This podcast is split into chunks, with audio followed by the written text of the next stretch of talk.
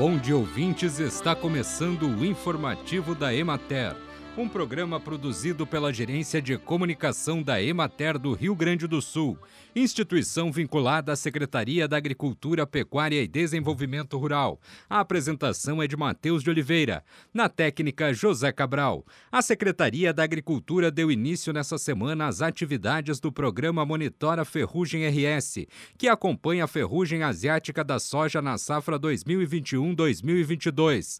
Equipes da Emater foram a campo para a coleta de material para análise e detecção da presença do fungo que causa a doença.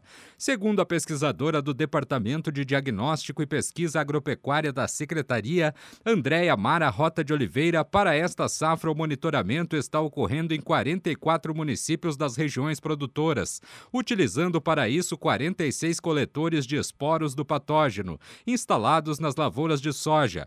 Esse material permite detectar a presença do fungo precocemente, possibilitando que que os produtores façam uma aplicação mais criteriosa dos fungicidas, evitando aplicações antecipadas, calendarizadas ou tardias. O programa também analisa as condições meteorológicas que predispõem à ocorrência da doença durante todo o ciclo da cultura. Esse serviço é feito por meio do sistema de monitoramento e alertas agroclimáticos, que fornece mapas para os produtores se orientarem.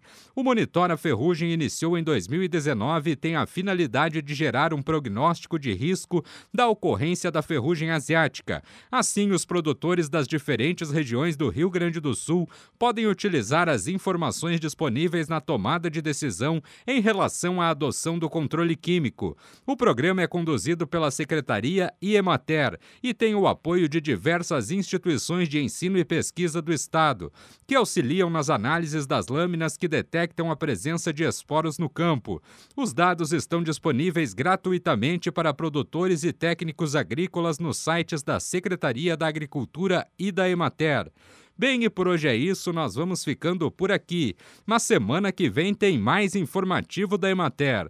Um bom final de semana a todos que nos acompanharam e até lá!